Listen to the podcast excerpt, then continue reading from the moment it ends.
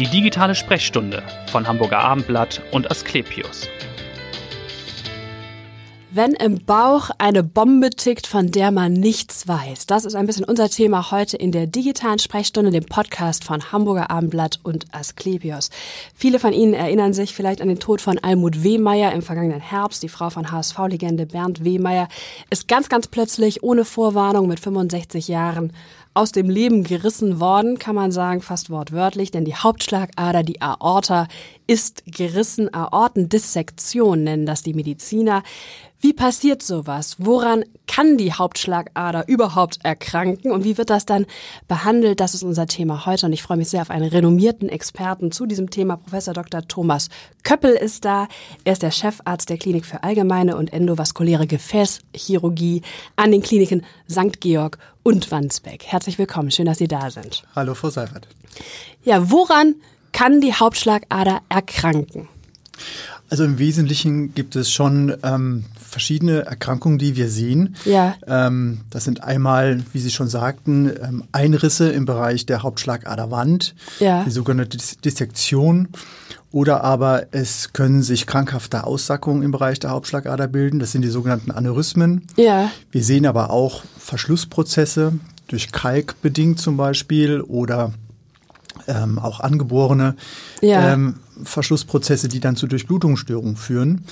Es gibt entzündliche Veränderungen, wobei diese äh, Erkrankungen relativ ähm, wenig äh, zu beobachten sind. Also Ja. sehr häufig sind eben diese Aneurysmen, äh, Verkalkungen und Einrisse in der Gefäßwand. Ja, vielleicht können wir nochmal schauen, was ist die Aorta überhaupt, die Hauptschlagader, wo verläuft die eigentlich und wie können sich diese Aneurysmen, was sind das und wie, wie bilden die sich überhaupt? Ja, also die ähm, Hauptschlagader, die Aorta, ist das größte Gefäß im menschlichen Körper und sie entspringt praktisch an der Herzwurzel. Ja. ähm, macht dann einen Bogen, der sogenannte Aortenbogen. Von dort aus werden Äste abgegeben.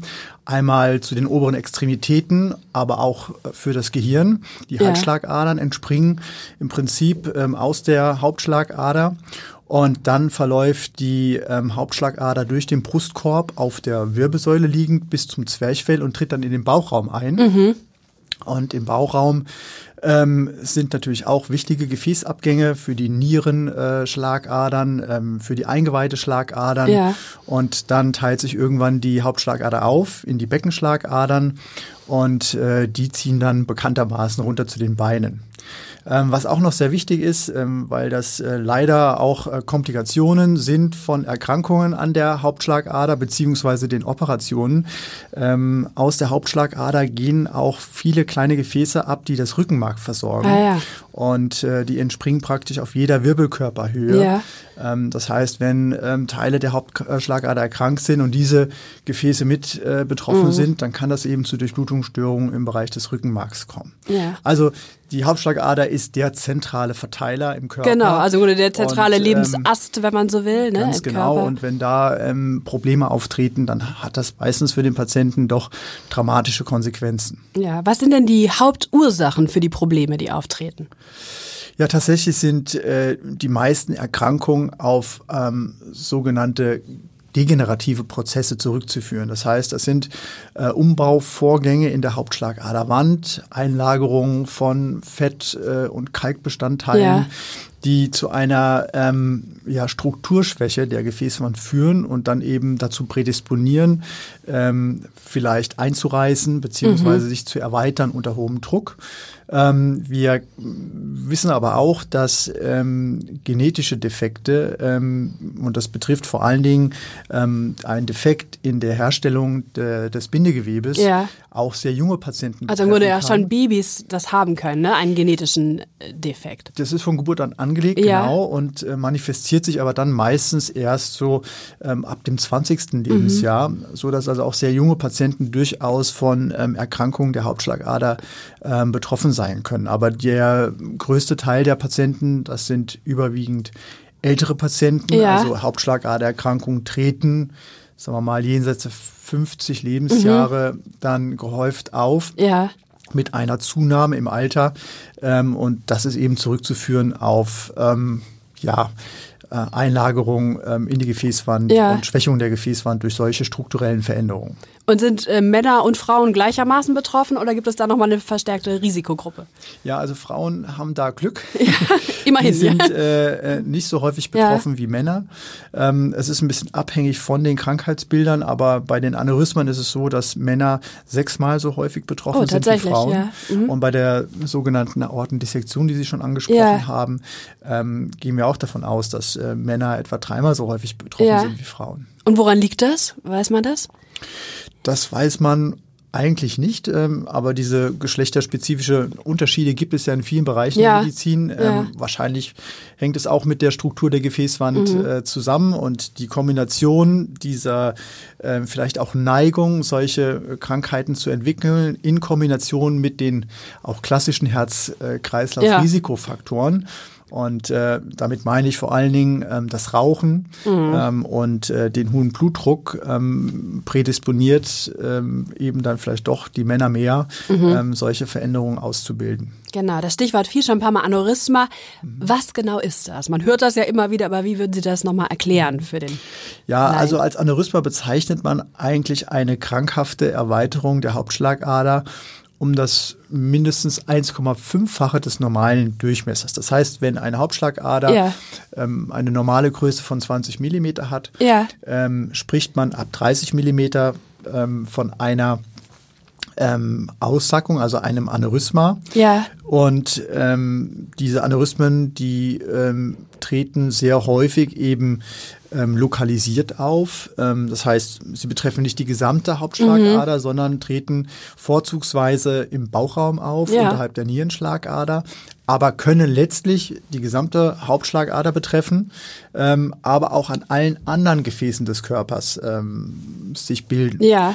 Und ähm, auch da gehen wir davon aus, dass einfach eine strukturelle Schwäche in der Gefäßwand ähm, dann dazu führt, dass die Wand schwächer wird und umso ähm, größer die Aussackung ist, umso schwächer wird die Wand. Also man kann sich ja. das als Laie gut vorstellen, wenn man einen Luftballon ja. aufbläst. Am Anfang geht es relativ schwer, aber ja. irgendwann kommt zum Punkt, dann kann man relativ äh, mit relativ wenig Widerstand den, Viel erreichen. den, den Ballon schon weiter aufblasen, bis er platzt. Richtig. Und äh, das ist eine relativ einfache physikalische Beziehung, ähm, auch ein physikalisches Gesetz. Äh, das heißt, mit zunehmendem Durchmesser ähm, ist die Wandspannung erhöht und dadurch ist auch eben die, ähm, die Gefahr, dass so eine Wand einreißt, größer. Die Frage ist natürlich, das ist, klingt ja sehr tückisch. Kann ich das merken oder spüren als Patient? Oder kann das mich tatsächlich über Nacht tödlich ereilen, wie im Fall von Frau Wehmeier? Ja, wir müssen jetzt nur nochmal unterscheiden. unterscheiden. Ne? Also die Aneurysmen, diese Aussackungen ja. entstehen in der Regel, ähm, wenn sie auf diesen sogenannten degenerativen Gefäßveränderungen basieren, über Jahre hinweg. Ja. Ne? Das ist also ein langsamer ähm, Prozess ähm, mit einem Wachstum von wahrscheinlich wenigen Millimetern pro ja. Jahr. Ähm, aber natürlich im, im zeitlichen Verlauf können dann diese ähm, Aneurysmen eine kritische Größe erreichen. Ja. Und wir wissen, dass so die kritische Größe praktisch ab 5, 5,5 Zentimeter erreicht ist. Und ab diesem Zeitpunkt ähm, steigt dann das Risiko, ähm, ja. dass so eine Aussackung auch einreißt, eben exponentiell an. Mhm. Vorher kann sie theoretisch auch einreißen, aber das Risiko ist vergleichsweise niedrig. Und spüre ich diese Veränderung als Patient? Nein, Nein. also wenn Sie jetzt nicht sehr, sehr schlank sind und ähm, kein sehr, sehr großes Aneurysma haben, ähm, dann ist es in der Tat sehr, sehr tückisch, weil Sie das nicht merken. Ja. Mhm. Und ähm, nicht selten fallen dann solche Aneurysmen eben im, im Zuge einer Routineabklärung okay, beim Hausarzt würde das auffallen, auf. ja. Oder wenn man eine Vorsorgeuntersuchung mhm. macht, dann kann man das relativ leicht ähm, mit dem Ultraschall erkennen. Ja. Aber wenn der Patient jetzt ähm, auch schlank ist, wenn man, Sie können sich ja vorstellen, so eine 5 cm Kugel im Bauch, genau. kann man natürlich auch bei der gründlichen körperlichen Untersuchung sehr gut tasten. Genau. Und wenn es dann auffällt, tatsächlich bei einer Vorsorgeuntersuchung oder wie auch immer, äh, genau, wie wird es dann festgestellt und wie wird es dann behandelt? Ja, also die Frage ist natürlich erstmal äh, grundsätzlich, ähm, wann müssen wir behandeln ja. und wen müssen wir behandeln. Und ähm, es ist ja so, wenn der Patient sich jetzt nicht äh, als ein Notfallpatient vorstellt. Als Notfallpatient stellt er sich vor, wenn die, äh, dieses Aneurysma eingerissen ist, aber eben noch nicht so geplatzt, dass, dass äh, der Patient innerlich verblutet, mhm. ähm, dann müssen wir natürlich sofort handeln.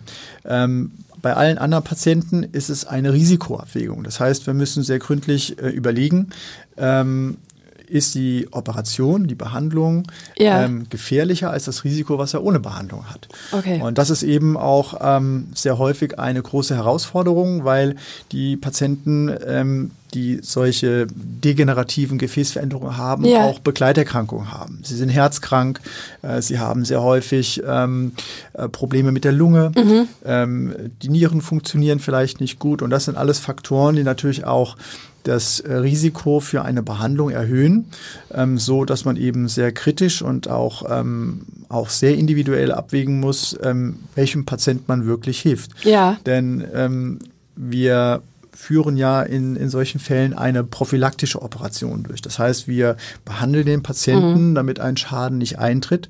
Und ähm, das ist eben die Herausforderung, die Behandlung nicht nur erfolgreich, die Operation erfolgreich ja. durchzuführen, sondern den Patienten dann auch so äh, durch den ganzen Behandlungsprozess zu manövrieren, dass er eben auch in einem guten Zustand wieder nach Hause genau. geht.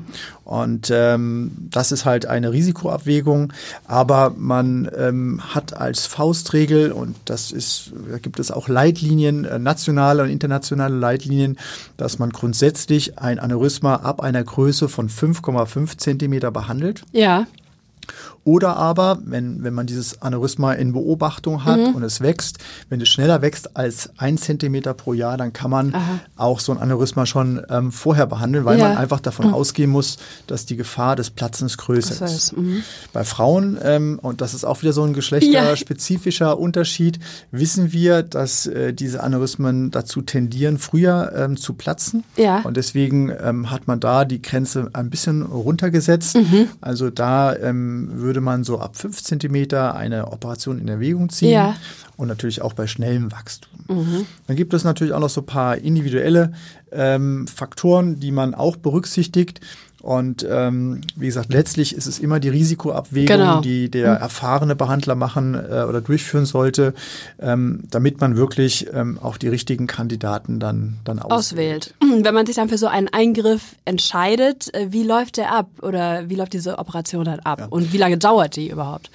Also grundsätzlich ist es so, dass ähm, wenn wir äh, einen Patienten in der Sprechstunde sehen, ja. ähm, meistens kommt der ja schon mit der, mit der äh, entsprechenden Diagnose, dann ähm, müssen wir erstmal ähm, eine gute Bildgebung haben. Das heißt, der Patient braucht in der Regel eine Computertomographie mhm. mit Kontrastmittel. Da können wir die Gefäße ähm, nicht nur sehr gut darstellen, ähm, also auch die Anatomie des Aneurysmas, ja. sondern wir haben auch die Möglichkeit mit speziellen ähm, Computerprogrammen die äh, Hauptschlagader und das Aneurysma exakt zu vermessen. Ja.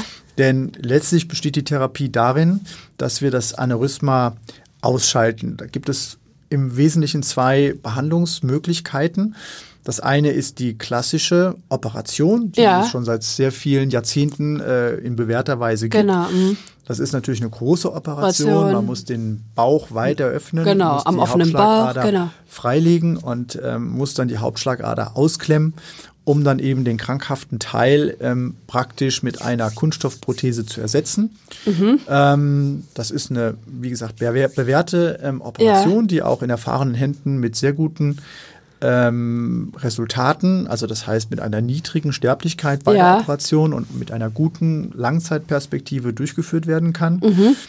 Die zweite Option, die wir haben, ist eine minimal invasive Operation, die natürlich auch für den Patienten sehr interessant ist. Ja. Ähm, bei dieser Operation wird das Aneurysma von innen mit einem Stent stabilisiert. Ja. Das heißt, äh, in den Sack wird eine Gefäßwandstütze, die eine wasserdichte Hülle hat, eingebracht ja. und das Blut fließt dann nur noch durch diese Prothese und nicht mehr in den Sack rein. Mhm. Und ähm, man muss dazu nicht den Bauch eröffnen, sondern man punktiert die Leistenschlagadern. Ja. Also wir müssen noch nicht mal die Gefäße freilegen, sondern das geht durch die Haut mit äh, speziellen Kathedern und Schleusen. Ja. Und ähm, das ist natürlich ähm, ein schonenderer ein sehr schonenderer Eingriff, Eingriff ja. der auch etwas weniger riskant ist Ja. als die klassisch offene Operation. Mhm. Ähm, die Voraussetzungen für diesen Eingriff sind aber definierte anatomische Kriterien, ähm, die ähm, auch von den Prothesenherstellern dann entsprechend vorgegeben Das heißt, werden. es kommt auf die Konstitution des einzelnen Patienten an. Nein, es kommt auf die Anatomie des Aneurysmas an, Okay. Mhm. denn ähm, so ein Stent muss ja abdichten. Das heißt, diese Abdichtungszonen müssen ausreichend lang sein. Okay. Ähm, sehr häufig ist die Hauptschlagader oder die Beckenschlagadern, die sind sehr stark geknickt Ja. äh, oder vielleicht auch verlaufen sehr gewunden, Ja. haben noch Verkalkungen und das sind alles so Faktoren, die auch so eine minimalinvasive Operation ähm, erstmal komplizierter Ja, machen und ähm, die dann auch letztlich dazu führen können, dass die Aneurysma-Ausschaltung nicht erfolgreich ist, weil Okay. der Stent das das eigentlich Aneurysma nicht abdichten Okay, kann. Ne? Und diese Informationen, die sammeln wir Ja. ähm, durch diese CT-Untersuchung, die der Patient ähm, vorher bekommen sollte. Ja. Und dann können wir das genau analysieren und ähm, erstmal diese Entscheidung treffen. Können wir ihn minimal invasiv oder Mhm. Anbieten, können wir genau, oder können wir das, ihn nur offen operieren? ja. Und ähm, wenn letztlich feststeht, welches Verfahren wir anwenden können, dann kommt es natürlich mal drauf an, ähm, wie belastbar der Patient Ja. ist. Und deswegen, ähm, das ist dann der zweite ganz wichtige Schritt, dass wir diese ähm, Patienten einfach sehr gut vorher durchchecken, dass wir Ja. äh, das Herz untersuchen.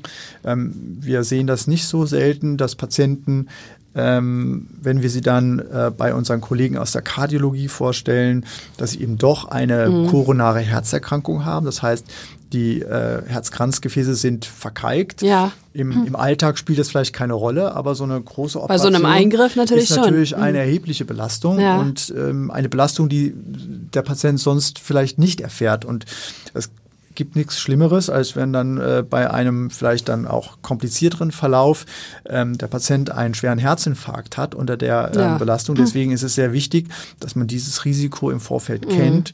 Ähm, Genauso geht es natürlich auch äh, dabei um die äh, Lungenfunktion. Ähm, und letztlich kann man, wenn man alle diese Informationen äh, vorliegen hat, dann ähm, schon mal eine Entscheidung treffen. Ist dieser Patient grundsätzlich für beide Optionen Verfahren erstmal geeignet? geeignet, mhm. Und dann muss der erfahrene Behandler eben äh, entscheiden, okay, das, ähm, die Prognose ist einfach mit dem Verfahren A oder B Genau. besser und dann kann man eben auch diese Entscheidung in der Regel sehr gut und sicher treffen. Wie lange dauert denn der jeweilige Eingriff? Sie haben ja schon gesagt, minimalinvasiv ist natürlich etwas schonender für den Patienten. Und wie lange ist die Dauer des jeweiligen Eingriffs? Hängt natürlich wahrscheinlich auch von der individuellen Lage genau. ab. Also wenn das jetzt eine sehr, sehr günstige Anatomie ist ähm, und äh, der Patient schlank, dann kann man so eine offene Operation unter zwei Stunden durchführen Mhm. und so eine Katheterintervention deutlich unter einer Stunde. Ach so, okay. mhm. Ja? Und ähm, nach so einer Katheter-Aneurysma-Ausschaltung ist der Patient auch wirklich sofort mobil. Okay, Ja? mhm. Den können wir dann auch schon nach wenigen Tagen nach Hause entlassen. Der hat äh, nach der Operation einen Druckverband, damit es äh, nicht zu einer Nachblutung kommt. Denn diese äh, Stents, wenn die zusammengefaltet in den Körper eingebracht werden, hinterlassen natürlich sehr große Löcher in Ja. den Gefäßen. Da gibt es aber spezielle Geräte, ähm, sogenannte Verschlusssysteme, mit denen wir dann durch die Haut diese Löcher auch wieder verschließen können. Aber trotzdem muss der Patient eben äh, unter Überwachung ähm, bleiben, um einfach sicherzustellen, dass, dass es da keine Blutung gibt. Ja. Denn auch bei diesen ganzen Gefäßoperationen müssen wir das Blut auch ähm, bewusst etwas verdünnen. Ähm, das heißt, ähm, solche Blutungsereignisse sind einfach immer etwas wahrscheinlicher. Ähm, deswegen ähm, die spezielle Nachsorge. Aber dann am nächsten Tag kann der Patient in der Regel schon sofort aufstehen und äh, fühlt sich auch nicht sehr krank. Muss Und das, das sind im Grunde die beiden Verfahren, die zur Verfügung stehen oder die genutzt werden. Und ich habe Mhm. gelesen in einem Interview, dass viele Patienten ja sagen, gibt es nicht so eine Art Abflussreiniger, ne, den wir einmal da durchjagen und dann ist alles gut. Aber da haben sie gesagt, das äh, gibt's eben nicht. Also Nee, also das gibt es, das gibt es leider noch nicht. Mhm. Und ähm, es gibt auch keine andere Möglichkeit, außer die beiden Methoden, Mhm. Ja. so ein Aneurysma ähm, besser unter Kontrolle zu bringen. Ähm, aber wie gesagt, wir ähm, haben insgesamt für beide Verfahren, äh, wenn die in erfahrener Hand durchgeführt werden, ähm, jetzt mal im Vergleich zu der Situation, wenn man nichts tun würde, Ja. wirklich sehr, sehr niedrige Komplikations- und Sterblichkeitsraten. Also Ja. Es gibt ähm, sehr gute Daten, ähm, die die Versorgungsrealität in Deutschland widerspiegeln vom Statistischen Bundesamt, die von einer Arbeitsgruppe äh, wissenschaftlich aufgearbeitet und publiziert wurden. Ja.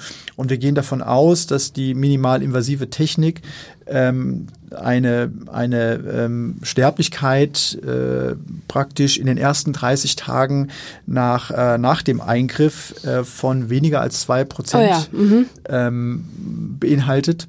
Ähm, bei dem klassisch offenen Verfahren ist es höher. Da Mhm. liegen wir bei knapp 5 Prozent. Und sagen wir mal, in sehr erfahrenen Zentren, wo sehr viele Eingriffe gemacht werden, sind sicherlich diese Ergebnisse noch etwas besser. Auch das wurde wissenschaftlich gezeigt, dass in einem Zentrum mit einem hohen Volumen einfach ähm, die Ergebnisse noch etwas besser sind. Wie viele Eingriffe führen Sie denn durch in Ihrem Zentrum? Also wir führen ähm, in, in St. Georg ähm, über 300 ähm, Eingriffe an Ja. der Hauptschlagader über alle Fachabteilungen, ähm, also Herzchirurgie, Gefäßchirurgie, Mhm. Angiologie durch und ähm, gehören damit sicherlich auch schon zu den größeren Gefäßzentren. Ja. Sie haben ganz am Anfang nochmal gesagt, wir müssen unterscheiden, wenn wir nochmal auf den Fall von Almut Wehmeier gucken. Ja. Was, was war da genau passiert? Sie sagten ja, Aortendissektion heißt das. Genau, die Aortendissektion unterscheidet sich ähm, von dem Aneurysma Ja. dadurch, dass es sich bei diesem Krankheitsbild nicht um eine Aussackung ähm, der Gefäßwand handelt, also nicht primär, sondern ähm, was bei der sogenannten Dissektion passiert ist, dass die Gefäßinnenschicht der Hauptschlagader einreißt Ja. und äh, dann eine Blutung in die ähm, Gefäßwand resultiert. Und ähm, diese Einblutung ähm, entsteht meistens im Bereich der Hauptschlagader, äh, die sehr herznah ist, also am sogenannten Aortenbogen. Und ähm, die Probleme, die dadurch äh, entstehen können, ähm, sind leider sehr vielfältig und für den Patienten sehr gefährlich. Ja. Die Ursache ähm, für die Aortendissektion ähm, ist wahrscheinlich auch eine Neigung, ähm, Ja. so eine Einblutung zu entwickeln, also eine Strukturschwäche der Gefäßwand. Ähm, und ähm, da ist es so, dass ähm, der Häufigkeitsgipfel etwa zwischen 50 und 70 Jahren Mhm. ähm, zu finden ist. Und ähm, das passiert eben einfach aus der Ruhe heraus, Ja. Wie so ein Schlag trifft es Ja. die Patienten. Das heißt, man kann ne? sich da auch kaum schützen. Man kann sich da relativ schlecht äh, dagegen wehren. Ja. Ähm, man weiß, dass die meisten Patienten eben einen schlecht eingestellten Blutdruck haben Mhm. und ähm, dass äh, vielleicht auch schon der Anfangsteil der Hauptschlagader, also der sehr herznah ähm, Teil der Hauptschlagader, etwas erweitert ist als Ausdruck dieser Ja. Strukturschwäche der, der ähm, Hauptschlagader. Und diese Patienten sind dann eben prädisponiert und ähm, sehr häufig äh, tritt dann die Dissektion auf, wenn, wenn Patienten sich anstrengen, also wenn sie schwer heben oder, Mhm. Oder Sport machen auch oder. Sport Ja. machen, ja. Mhm. Und äh, dann ist das wirklich so, als würde man ein Messer in den Brustkorb oder in den Rücken ähm, gerammt bekommen. Mhm. Ja. Und äh, das ist dann so ein Vernichtungsschmerz, der auch nicht weggeht. Ja. Ja. Und, also es ist so, dass die Patienten auch dann sehr, sehr krank sind und, und, und vielleicht auch im Schock Ja. und äh, in einem sehr schlechten Zustand ins Krankenhaus kommen. Und wie hoch ist die Chance da, dass man das äh, überlebt? Naja, die, die Chance ähm, zu überleben ist natürlich, dass man rechtzeitig in Ja. ein Zentrum gebracht wird, wo man mit diesem Krankheitsbild umgehen kann. Man muss jetzt äh, nochmal bei diesem Krankheitsbild sehr unterscheiden, ob jetzt der Einriss in der Hauptschlagader ähm, praktisch im Anfangsteil, im aufsteigenden Teil der Hauptschlagader ähm, auftritt, also der, der sich praktisch unmittelbar dem Herzen anschließt. Ja. Ähm, das ist ein, eine Lokalisation, die in 80 Prozent der Fälle beobachtet wird und für den Patienten wesentlich gefährlicher ist, weil die Einblutung dann in die Wand zum einen dazu führen kann, dass ähm, die ähm, Herzkranzgefäße verlegt werden, dass äh, Blut in den Herzbeutel eintritt, dann kann das Herz nicht mehr richtig pumpen ähm, oder aber auch die Herzklappe einen Schaden hat und Ja. nicht mehr richtig schließt. Das heißt, es führt dann in kürzester Zeit auch zu einem Herz-Kreislauf-Versagen ähm, und deswegen ähm, ist diese Situation oder diese Lokalisation ähm, obligat mit einer Operation Ja. zu versorgen. Okay. Ähm, etwas günstiger ist es für den Patienten, wenn der Einriss ähm, jenseits der linken Armschlagader auftritt. Das ist die zweite Gruppe, das Ja. beobachten wir in etwa 20 Prozent der Patienten. Ähm, dann sehen wir sehr häufig einen günstigeren Verlauf, der auch nicht zwingend äh, mit einer Operation Ja. behandelt werden muss. Ähm, ähm, dann ist es einfach entscheidend, dass erstmal die Patienten ähm, unter engster Beobachtung sind auf der Intensivstation, dass man den Blutdruck sehr aggressiv Ja. senkt, die Patienten mit Schmerzmitteln behandelt. Und äh, bei dieser Form der Dissektion, die also jenseits der linken Armschlagader auftritt, ähm, muss man sehr darauf achten, ob durch die Einblutung in die ähm, Gefäßwand eben auch wichtige andere Schlagadern verlegt werden.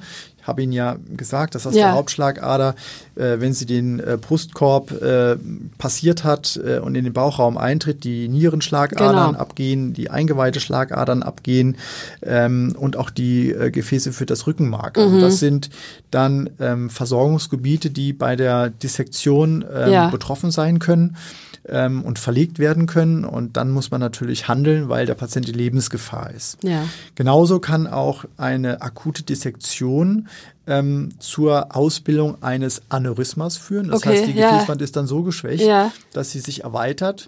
Ähm, deswegen müssen diese Patienten, ähm, die also nicht sofort operiert werden müssen und sofort müssen die operiert werden, die den äh, Einriss im aufsteigenden Genau, Teil ja, haben. ja. Äh, alle anderen muss man eben sehr engmaschig Mhm. beobachten. Und wenn man solche ähm, so eine Dynamik beobachtet, dann ähm, muss man das behandeln. Das kann man heutzutage auch sehr elegant mit diesen Stents, die wir da über die Leistengefäße Ja, einführen, ähm, und kann dann sozusagen den Einriss von innen ähm, abdichten. Also so, als würde man einfach einen Schrank vor die Tür schieben. Das ist ein gutes Bild, genau. Sie haben ja das Zentrum schon erwähnt. Das ist natürlich immer dann, dass da die gebündelte Expertise ist. Das ist sicherlich der Vorteil für den Patienten. Ganz konkret bei Ihnen. Was wird in St. Georg gemacht? Was in Wandsbek? Was ist da, wie wird da unterschieden?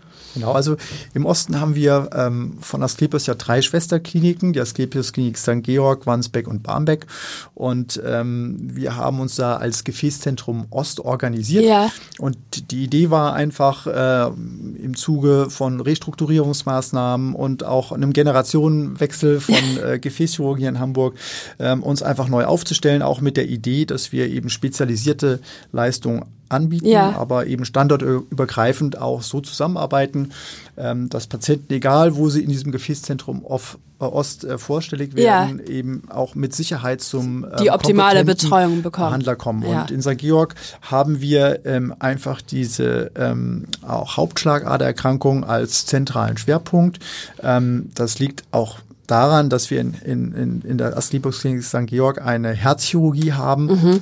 Und gerade wenn man die ähm, krankhaften Erweiterungen oder Veränderungen der Hauptschlagader im Brustkorb oder im Aortenbogen behandelt, ähm, braucht man natürlich auch diese Expertise, Richtig, äh, ja. wenn Komplikationen eintreten oder wenn man eben mit den Maßnahmen, die ich jetzt schon vorhin äh, Genau, aufgeführt ja. habe, ähm, einfach ähm, dann nicht das Ziel erreichen kann.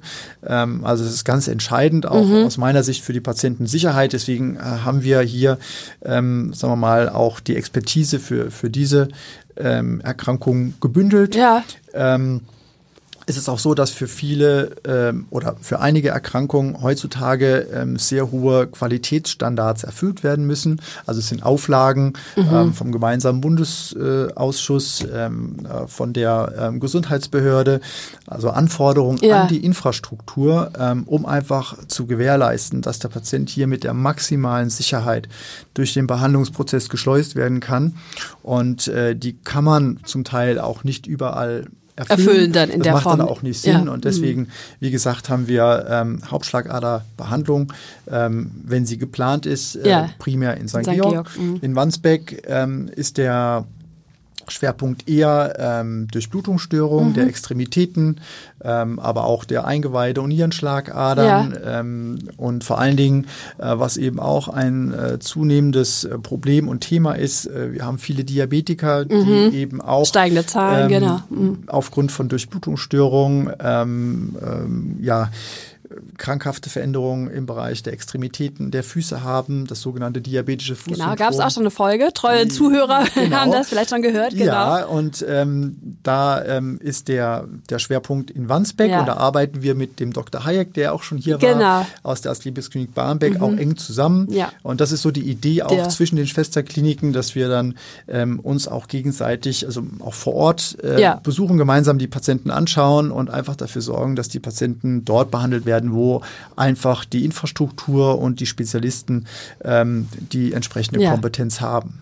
Und äh, in der Asklepios Klinik Barmbek, die betreuen wir auch, so, äh, mhm. was äh, die äh, gefäßmedizinische Seite angeht.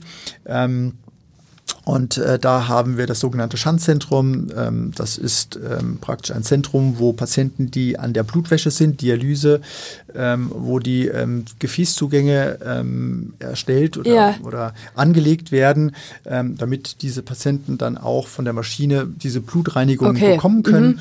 Und, ähm, und auch die Fußchirurgie für, für die Diabetiker ist dort ähm, so, dass wir da, glaube ich, gut aufgestellt sind äh, und, und auch sehr, sehr gut zusammenarbeiten. Ja.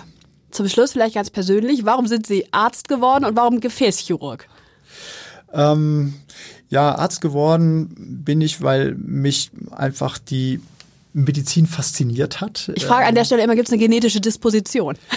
Nein, also in der Familie. Also von, von, von der Familie, also mein, mein Schwager war Arzt und äh, meine Schwester ist älter, so dass ich da auch ein bisschen Ja. ähm, auch immer Einblick hatte. Das war so, ja. sicherlich so ein, ein Grund. Ähm, aber nein, mir hat das Spaß gemacht. Ich Mhm. habe dann auch ein, ein Pflegepraktikum mitgemacht und ähm, fand einfach die ja, Herausforderung toll und Gefäßchirurg ähm, bin ich ähm, ja nicht so gezielt erstmal geworden, Ja. weil ich nach dem Studium auch noch nicht so richtig wusste, wo meine Stärken sind. Ja, ja. Ähm, und ich habe dann angefangen äh, mit einer allgemeinchirurgischen Ausbildung, ähm, äh, habe meine Ausbildung in Heidelberg und in Mannheim dann Chirurgie und dann die Gefäßchirurgie gemacht Ja. und ähm, im Prinzip auch mit Aufnahme der ähm, gefäßchirurgischen Aktivitäten war für mich dann vollkommen klar, dass das Okay. mein Weg ist. Ja. Und ähm, das war so, so mal 2002 und seitdem arbeite ich praktisch Ja. auch nur noch spezialisiert in der Gefäßchirurgie. Und was war so faszinierend daran, dass Sie gesagt haben, das ist es, das ist mein Fachgebiet? Also das Faszinierende ist äh, natürlich einmal diese sehr filigrane Technik. Ja. Denn äh, an Gefäßen zu operieren ähm, Eben, ist ja. ist natürlich eine Herausforderung, weil Richtig. die Strukturen ähm, teilweise nicht nur sehr klein sind, sondern ähm, auch die Gefäßwandqualität, gerade bei Patienten mit sehr kranken Gefäßen, Ja. Ähm, einfach eine Herausforderung darstellt. Ähm, und ähm, auch sozusagen die moderne Gefäßchirurgie beinhaltet ja nicht nur die klassischen Operationen, sondern auch die ganzen Kathetertechniken, die heute auch Teil der Ausbildung sind und diese Kombination aus diesen ja, minimal invasiven Techniken und auch der klassischen Operation, die man auch in dem entsprechenden Operationsraum, äh, also in einem sogenannten Hybrid-Operationssaal, wo man ähm, Röntgenuntersuchungen ähm, und ähm, Operationen kombinieren kann. Ähm, das ist einfach total Ja, faszinierend. ja, das äh, spürt man ja auch, Ihre Leidenschaft dafür. Jetzt haben Sie eben schon gesagt, Mannheim, Heidelberg, Sie sind viel rumgekommen im Laufe Ihrer Karriere. Ja. Ne? In Mainz und London studiert, glaube Mhm. ich. In Yale sind Sie gewesen, in Aachen, in München. Warum ist es in Hamburg am schönsten? Äh, es ist in der Tat, ich muss sagen, ich bin jetzt ähm, das fünfte Jahr hier Ja. und ähm, ja, es war dann einmal diese Herausforderung hier im Osten der Stadt, auch gemeinsam mit Asklepios, diese Herausforderung ähm, anzunehmen, Mhm. Ja. ähm, dieses Gefäßzentrum Ost weiter auszubauen äh, mit den Kollegen. Das fand ich sehr gut und äh, Hamburg hat mich schon immer so fasziniert. Ich bin gebürtig aus dem Rhein-Main-Gebiet, Ja. also aus Darmstadt, also so in der Mitte von Deutschland. Ähm, genau. Und äh, doch für lange Zeit dachte ich so, München ist eigentlich der Ort. Ja, da äh, waren Sie der, auch dann eine Zeit- Genau, da war ich auch Zeit. fünf Jahre, Ja. äh, der uns gut gefällt. Aber dann hat sich das irgendwie so ergeben und Ja. ähm, ich muss sagen, ähm, ich freue mich, dass ich hier bin und äh, bereue das auch überhaupt nicht. Und Ja. ähm, ja, so gesehen ähm, ist Hamburg einfach in, in jeder Hinsicht tolle. Ja, da- das Ähm, äh, ist immer richtig, genau. Äh, wenn Sie nicht im Gefäßzentrum sind, äh, was machen Sie dann gerne? Hobbymäßig oder in Hamburg? Ja, also man ist schon viel Zeit im Gefäß. Ja, das, das denke das ich denk ich. Ja, ja. Ähm, aber ähm, ja, ich mache gerne Sport. Ja. ähm, wobei ich eigentlich ähm, Joggen ist, ist so das ähm, Um die Alster. Hauptthema. Auch gern mal um die Alster, äh, wenn ich am Standort St. Georg bin. Und ähm, Ja. in der Tat, das äh, zeitlich drin ist, habe ich auch die Turnschuhe im, im Schrank. Ah, tatsächlich, ja, dass Sie Dann da hol nochmal eine schnelle Runde laufen Ähm, können. aber ansonsten ähm, ist das eher aufs Wochenende beschränkt und ähm, ja, ich bin gerne draußen. Wassersport ist jetzt mit, mit Hamburg auch ein Thema Ja. wieder. Machen Sie was? Ähm, Segeln Sie oder? Ähm, ich habe ähm, hab früher bin ich äh, Surfer gewesen und jetzt habe ich nochmal das Kitesurfen gelernt. Mhm. Aha, das, äh, ja, nicht das schlecht. Ist doch sehr faszinierend, aber von, von Hamburg eben aus ähm, auch mal am Wochenende gut realisierbar. Und ähm, ja, also es wird auf jeden Fall hier nicht langweilig und äh, so gesehen äh, ist das Gesamtpaket wirklich toll. Ja. Auch in der digitalen Sprechstunde wird es nicht langweilig, also hören Sie gern wieder rein in die nächste Folge und vielen Dank schon mal, Professor Köppel, für die wunderbare Aufklärung über die Aorta. Vielen Dank. Ja, Tschüss. ich danke auch. Danke. Weitere Podcasts vom Hamburger Abendblatt finden Sie auf abendblatt.de slash podcast.